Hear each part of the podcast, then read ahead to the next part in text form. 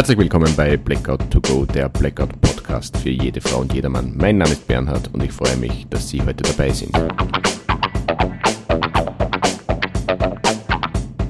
Ich möchte Ihnen die unbegreifliche Welt des Blackouts näher bringen, so quasi to go informieren, damit auch ohne Strom das eine oder andere Birndl brennt.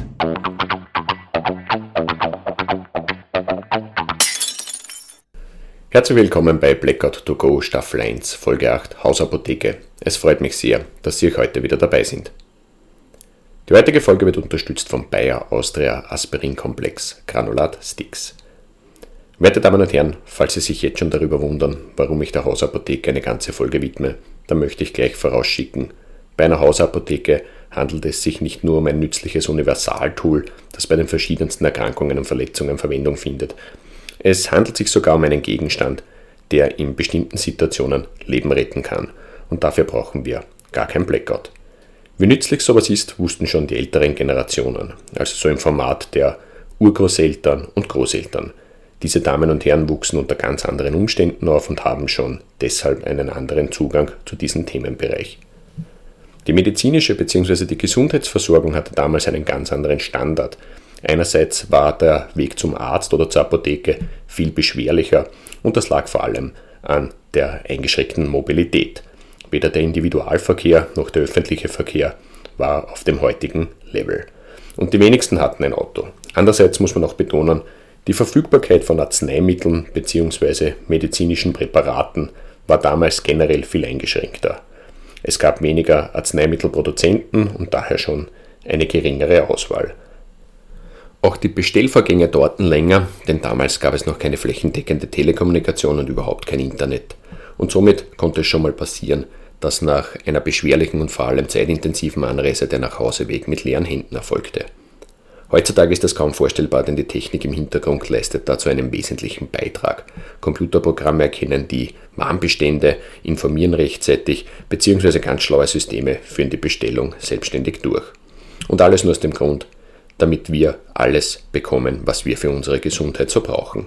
Aber wie gesagt, damals war das eben anders und aus diesem Grund wurde auch viel, viel mehr vorgesorgt. Und das nicht nur bei den Arzneiprodukten. Die älteren Generationen waren generell genügsamer, auch disziplinierter und vor allem weniger wehleidig. Die waren einfach härter im Nehmen. Die sind erst zum Arzt gefahren oder besser gesagt gegangen, wenn es wirklich arg war und für alle anderen unter Anführungszeichen normalen Gebrechen war das Notwendigste zu Hause in der Hausapotheke gelagert. Ich würde fast sagen, die Hausapotheke war ein damaliges Must-Have in jedem ordentlichen Haushalt, so ähnlich wie damals der Herrgottswinkel. Irgendwo hing oder stand eine fein säuberlich sortierte Hausapotheke, die mit verschiedensten nützlichen Sachen bestückt war, zum Beispiel mit apothekenpflichtigen Medikamenten, aber auch mit selbstgemachten Hausmitteln. In der heutigen Zeit ist das anders. Vor allem die jüngere Generation lebt in der Just-in-Time-Versorgung. Da wird als erster Dr. Google befragt, auf welche Krankheiten die Symptome am besten passen. Und wenn sich der Dr. Google schneidig verdiagnostiziert, dann kann es einem auch bei Blähungen den kalten Schweiß auf die Stirn treiben. So quasi spontan todkrank laut dem Internet. Und es ist ein gewaltiger Unterschied zwischen einer Flatulenz oder einem Blinddarmdurchbruch. Während das eine maximal ein Brennen in den Augen verursacht, ist das andere lebensbedrohlich. Aber egal, das Handyzeitalter ist Fluch und Segen zugleich, je nachdem, wie man es nützt. Ein Segen ist es auf jeden Fall dann, wenn man einen Termin beim Arzt braucht. Und in den meisten Fällen geht das auch recht rasch. Ein Anruf genügt und mit dem Rezept geht es dann auch schon munter zur Apotheke. Und im Normalfall wird man auch alles bekommen, was da auf dem Zettel steht. Und wenn nicht, fahren wir einfach zur nächsten Apotheke. Vor allem in den Ballungsgebieten ist die Apothekendichte recht hoch. In ländlichen Bereichen wiederum ist die Apothekendichte geringer und in manchen Regionen macht das der Hausarzt mit. Der kommt dann zu seinem Patienten und bringt sogar die notwendigen Medikamente mit. Für die ältere Bevölkerung ist das ein gewaltiges Service und das verdient auch entsprechende Hochachtung. Zurück zur Hausapotheke. Meine Großeltern hatten eine, auch meine Eltern, die haben sie auch gehegt und gepflegt, aber ich hatte lange Zeit keine. Zwar hatte ich die verschiedensten Arzneimittel und Verbandsmaterialien zu Hause, aber der Begriff Hausapotheke hätte bei mir nicht gepasst. Es war eher so, wie soll ich sagen, eine Blutung leicht, Riss, Schnitt, Quetsch, Schürfwunden, Basisausstattung mit verschiedensten Pflastern, Taschentüchern, Mullbinden, Pinzetten und Klebeband. Also Self-Made Heimwerkerstil und natürlich in der Werkstatt gelagert, denn dort ist das Verletzungsrisiko auch am größten. Einerseits gibt es renitente Werkstoffe, die nicht so wohl, wie man es sich vorstellt. Andererseits gibt es auch schlechtes und falsches Werkzeug. Teilweise scheitert es an der Bedienung und natürlich kann auch der Plan, also die Vorgehensweise selbst ein absoluter Bockmist sein. Und dann passiert die Klassiker, einschneiden, einzwicken bzw. sich ein Spör einziehen. Oder, was auch vorkommt, ordentlich mit dem Hammer auf den Finger dreschen, damit er so richtig blau und baumstig wird. Und das geht schneller, als man glaubt. Auf jeden Fall, wo gehobelt wird, fallen Späne und, wenn es blöd hergeht, vielleicht auch Teile von den verschiedensten Gliedmassen. Und dass Verletzungen nicht nur beim Heimwerken und in der Werkstätte passieren, versteht sich von selbst. Auch in der Küche gibt es spitze und scharfe Gegenstände und dort gibt es auch die Verbrennungs- bzw. Verbrühungsgefahr. Aber nichtsdestotrotz mit einem adäquaten Vorrat an Verbandsmaterialien bzw. Brand- und Wundsalben ist die Situation eigentlich beherrschbar und bei wirklich schweren Verletzungen muss man sowieso den Notruf wählen, sofern dieser funktioniert. Also in die Hausapotheke gehören Salben, Wund- und Heilsalben, vielleicht auch Brandsalben, aber unbedingt Verbandsmaterialien. Verschiedenste Pflaster, Wundauflagen, sterile Kompressen, Mullbinden und natürlich auch Einweghandschuhe. Vielleicht sind sie gar nicht betroffen, sondern müssen irgendwem helfen. Wenn sie dann mit dreckigen Fingern in der Wunde herumgreifen, dann haben die Betroffenen sicher keine Freude mit ihnen. Auch Schmerzmittel hatten wir daheim, einen Teil dort, wo diese am wenigsten hingehören, nämlich im Badezimmerschrank. Im Badezimmer ist es recht warm und feucht und genau das sollte eigentlich vermieden werden. Es steht sogar auf den Medikamenten drauf, trocken, kühl und im Dunkeln lagern. Genauso ungeeignet wäre die Küche. Weder Medikamente noch Verbandsmaterialien sollten dort gelagert werden auch wenn es noch so zweckmäßig erscheint. Aber auch dort ist es in der Regel sehr warm und es herrscht eine höhere Luftfeuchtigkeit und das ist nicht gut. Was auch nicht gut war, war die Lagerung an verschiedensten Orten. Der Sonnenschutz und Insektenschutz war im Vorzimmerschrank gelagert und die restlichen Medikamente waren im Abstellraum untergebracht. Zumindest war es dort sehr trocken und dunkel und sogar so dunkel, dass viele Medikamente schon abgelaufen waren. Und das soll ja auch nicht sein, denn abgelaufene Arzneimittel sollten ausgeschieden werden. Das haben wir auch gemacht und zwar bei unserer Apotheke. Fragen Sie am besten beim Arzt oder bei der Apotheke nach, wo und wie Sie abgelaufene Arzneimittel abgeben bzw. entsorgen sollen. Auf keinen Fall gehören diese in die Toilette. Stichwort Toilette. Denken Sie an die Römer aus der Abwasserentsorgungsfolge. Rezeptfreie Mittel gegen Durchfall und Verdauungsstörungen haben auf jeden Fall Platz in der Hausapotheke. Sie möchten sicher nicht mit Dünnpfiff zum Arzt oder in die Apotheke gehen. Selbiges gilt für Schmerzmittel bzw. für Fiebersenker. Diese sollten sich ebenfalls im Sortiment befinden, genauso wie Erkältungsmittel gegen grippale Infekte und deren Begleiterscheinungen. Bei dieser Gelegenheit Werbung. Ein solches Produkt kommt aus dem Hause Bayer Aspirin plus C.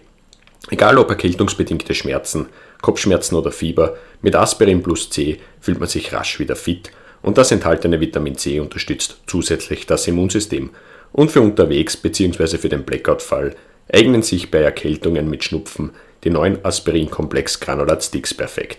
Denn diese können sogar direkt eingenommen werden, damit sind sie nicht nur nützlich, sondern auch praktisch. Über Wirkung und mögliche unerwünschte Wirkungen informieren Gebrauchsinformation, Arzt oder Apotheker. Und falls Sie mit Allergien zu kämpfen haben bzw. rezeptpflichtige Medikamente benötigen, diese sind ebenfalls gut in der Hausapotheke aufgehoben und sollten nicht irgendwo herumliegen.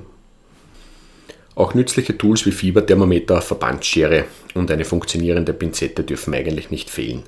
In manchen Ratgebern hatte ich auch das Einlaufgerät bzw. die Bettschüssel gelesen ob das wirklich notwendig ist, wage ich zu bezweifeln, aber grundsätzlich erfolgt die Zusammensetzung der Hausapotheke nach ihren individuellen Bedürfnissen. Also wenn Ihnen die Bettschüssel gefällt, warum auch nicht. Was Sie auf jeden Fall beachten sollten, ist eine jährliche Überprüfung bzw. Durchsicht Ihrer Hausapotheke. Abgelaufene Arzneimittel sollten dann fachgerecht entsorgt werden und die Bestände wieder entsprechend befüllt werden. Und wenn Sie Kinder haben, dann sollten sich auch kindertaugliche Arzneimittel in Ihrer Hausapotheke befinden. Ein Arzt oder Apotheker kann Ihnen darüber Auskunft geben, welche Präparate geeignet sind. Aus eigener Erfahrung kann ich Ihnen auf jeden Fall Kinderpflaster empfehlen. Wenn sich meine Tochter verletzt, dann bekommt sie ein Prinzessinnenpflaster und im Nu ist alles wieder gut. Bewahren Sie Ihre Hausapotheke so auf, dass diese vor Kinderzugriffen geschützt ist. Es könnte fatale Folgen haben, wenn Kinder die Medikamente erreichen und damit spielen. Auch würde ich Ihnen raten, dass Sie wichtige Telefonnummern in der Hausapotheke aufbewahren. Und damit meine ich nicht die Telefonnummer vom Pizzaboten. Ich meine die Notrufnummern oder jene von Ärzten und Apotheken, aber vor allem die Rufnummer der Vergiftungszentrale. Diese wissen nämlich die wenigsten. Und genau diese Nummer kann nicht nur bei Kindern, sondern auch bei Erwachsenen das Leben retten. Also packen Sie diese in die Hausapotheke hinein. Ebenso die Beipackzettel, solange sich die Medikamente noch in Ihrem Sortiment befinden. Und weil wir schon beim Leben retten waren, ein 16-stündiger Erste-Hilfe-Kurs bzw. eine regelmäßige Auffrischung kann im Fall der Fälle lebensrettend sein. Und das nicht nur im Blackout-Fall. Tja, meine Damen und Herren, fassen wir überschlagsmäßig zusammen. Die Entscheidung zur Anschaffung einer Hausapotheke sollte nicht ausschließlich wegen der Blackout-Thematik getroffen werden, denn grundsätzlich ist diese in allen Lebenslagen nützlich. Eine Hausapotheke soll die Selbstversorgung bei leichten Erkrankungen und Verletzungen ermöglichen und eine Basisausstattung an Verbandsmaterialien und Arzneimitteln beinhalten. Ratgeber und Empfehlungen für eine allgemeine Bestückung bekommen Sie in den Apotheken oder auch bei Ihrem Arzt. Falls Sie rezeptpflichtige bzw. lebensnotwendige Medikamente benötigen, denken Sie auch an eine entsprechende Bevorratung. Im Blackout-Fall ist die Verfügbarkeit rasch eingeschränkt, da die gesamte Warnlogistik zusammenbricht. Hausapotheken gehören jährlich überprüft und abgelaufene Medikamente müssen fachgerecht entsorgt werden. Lagern Sie die Hausapotheke dort, wo es kühl, trocken und dunkel ist und unbedingt außerhalb der Reichweite von Kindern. Notrufnummern und vor allem die Rufnummer der Vergiftungszentrale gehören in jede Hausapotheke. Und wenn Sie auch noch einen Erste-Hilfe-Kurs haben, dann können Sie bis zum Eintreffen der Rettungskräfte auch Personen mit schweren Erkrankungen und Verletzungen betreuen und somit Leben retten. Denken Sie immer daran, wir haben nur eines. In diesem Sinne, Folge 8 beendet. Noch der Ausblick auf die neunte Folge, die sich nennt Blackout to Go, Heizen und Kochen.